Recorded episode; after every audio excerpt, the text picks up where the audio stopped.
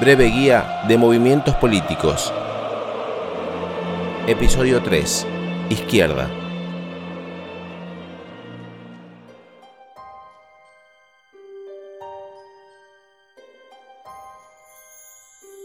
Érase una vez en Francia, un 28 de agosto de 1789, en la Asamblea Nacional Constituyente, donde se discutía la propuesta de mantener el poder absoluto del monarca. Los diputados que estaban a favor se situaron a la derecha del presidente de la Asamblea. Los que estaban en contra se situaron a la izquierda del presidente. Así, el término izquierda quedó asociado a las opciones políticas que propugnaban un cambio político y social, mientras que el término derecha quedó asociado a las que se oponían a dichos cambios.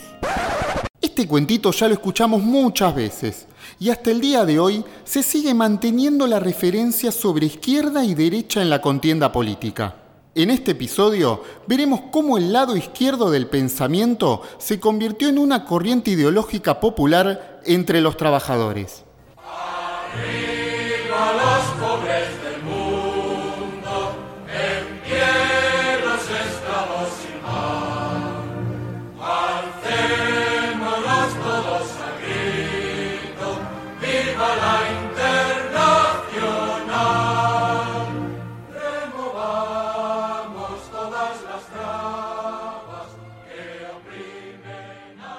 Cuando nació la Asociación Internacional de los Trabajadores en 1864, las distintas interpretaciones sobre la conquista de la igualdad social dieron lugar a dos grandes tendencias del pensamiento obrero, cuya evolución fue notablemente diferente entre sí, siendo en muchos aspectos antagónicas. El anarquismo, del cual ya hablamos en el primer episodio de este podcast, y el marxismo, del cual derivaron el comunismo y el socialismo de procurar que las riquezas no se acumulen en manos de los ricos y que se repartan entre los trabajadores. Pero eso es comunismo. No, doña Sara.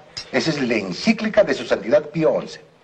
Y su santidad León XIII, allá por el año de 1891, ya lo decía en su encíclica, que el Estado debe ayudar a la clase proletaria, porque del trabajo y el esfuerzo del obrero salen las riquezas de los estados. El comunismo es la doctrina económica, política y social ideada por Karl Marx que defiende una organización social en la que no existe la propiedad privada ni la diferencia de clases, y en la que los medios de producción estarían en manos del pueblo y se distribuirían los bienes de manera equitativa y según las necesidades, lo que implicaría mayor productividad. Por su parte, el socialismo, según Marx, es el camino intermedio entre el capitalismo y el comunismo, y en este el Estado es dueño de las tierras y los medios de producción, por lo tanto manejan las ganancias y las retribuciones. ¿El futuro cuál va a ser? El capitalismo. El capitalismo es una selva. Es el hombre enemigo del hombre, el hombre saqueando al hombre, el hombre contra el hombre. Y algún día el hombre tiene que vivir como una familia. Algún día el hombre tiene que vivir como hermano. Y solo un régimen social diferente, y no este, un régimen superior a este, puede dar lugar a que la humanidad sea alguna vez una sola familia. La derecha defiende los intereses de los privilegiados, en tanto la izquierda se preocupa por los desamparados. Mario Bunge. El peronismo no es un movimiento estático que queda este, sometido a determinadas circunstancias, sino que el peronismo evoluciona y dentro de esa evolución va a un proceso que va a terminar dentro de un socialismo nacional. Es el socialismo de la integración de una sociedad donde fundamentalmente por sobre los sectores, por sobre los grupos, prive este, el respeto a la dignidad y prive también los fundamentos donde está basada nuestra nación. La izquierda en nuestro país comenzó a tomar forma a fines del siglo XIX y principios del XX, cuando la clase obrera trabajadora argentina comenzó a organizarse en sindicatos y partidos políticos. Luego del peronismo, ocurrirían varias luchas obreras que tuvieron como protagonistas a trabajadores militantes de izquierda. El golpe de 1955 destruyó las conquistas sociales y políticas logradas por los trabajadores. Para resistir y luchar contra el imperialismo y la oligarquía, el movimiento obrero realizó propuestas políticas, sociales y económicas con el objeto de evitar la dispersión y neutralizar el discurso oficial. Estos fueron el programa de La Falda, de agosto de 1957, y el de Huerta Grande, de junio de 1962, dignos antecedentes de la resistencia ante los planes de la dictadura. En este contexto, en un plenario nacional de las 62 organizaciones realizado en Huerta Grande, Córdoba, se aprobó un programa en base a la lucha contra la oligarquía del peronismo y el giro a la izquierda, alentado por Perón desde Madrid. Entre los 10 puntos del programa se encontraban el control estatal de los bancos y el comercio exterior, nacionalizar los sectores claves de la economía e implantar el control obrero sobre la producción.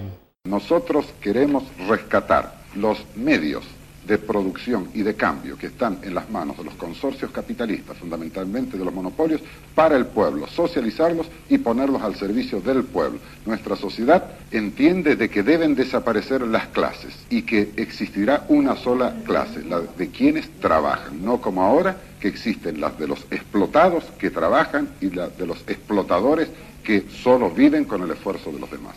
El Cordobazo fue una insurrección popular y obrera ocurrida obviamente en la provincia de Córdoba a fines de mayo de 1969. Fue liderada por Elpidio Torres y Atilio López, secretarios generales de los sindicatos SMATA y UTA respectivamente, y Agustín Tosco, secretario del sindicato de Luz y Fuerza. Todos englobados en la CGT que en ese momento estaba dividida. Promediando el mes de mayo, Jorge Canelles de la UOCRA le sugiere a Agustín Tosco, ambos militantes del Partido Comunista, reunirse con Elpidio Torres, peronista ortodoxo, para organizar una gran protesta sindical que frenara los abusos policiales y las políticas antiobreras. Una de ellas, la ley sancionada días antes, establecía un régimen de descanso semanal uniforme en todo el país, con una jornada semanal de 48 horas. En Córdoba ya contaban con una jornada semanal de 44 horas, razón por la cual la ley de Onganía aumentaba 4 horas la jornada semanal con el mismo descanso. Esto produjo un gran descontento en las filas obreras y generó el inicio de una serie de movilizaciones, huelgas y asambleas, incluyendo también una huelga general declarada por las dos CGTs para el día 30 de mayo. Hay que lograr una CGT única, pero una CGT única para la lucha y que bajo ningún punto de vista eso debe significar este, paralizar la combatividad de la CGT cordobesa. Las protestas debilitaron al gobierno militar y fueron uno de los factores que llevaron a la salida del dictador Juan Carlos Onganía en junio de 1970, abriendo paso a elecciones generales. Fue una rebelión obrera y popular. Surgió de la clase obrera y del pueblo. Lo esencial del cordobazo es que surge de los trabajadores y de los estudiantes, y que ellos, por sus convicciones, salen a la calle a luchar. Agustín Tosco. Luego de estas grandes luchas obreras, el movimiento de izquierda, al igual que el peronismo y otros movimientos políticos, fue perseguido por la dictadura del 76, afectando duramente sus posibilidades de actuación a través de un conjunto de medidas y proscripciones legales dispuestas por el régimen. Con la vuelta de la democracia, la izquierda siguió estando presente en el movimiento obrero, aunque con menor fuerza que en años anteriores. El cordobazo significó la última gran lucha del sindicalismo de izquierda. Terminamos con el episodio de hoy. Te invitamos a escuchar los demás episodios de la guía. Hecho por trabajadores para trabajadores.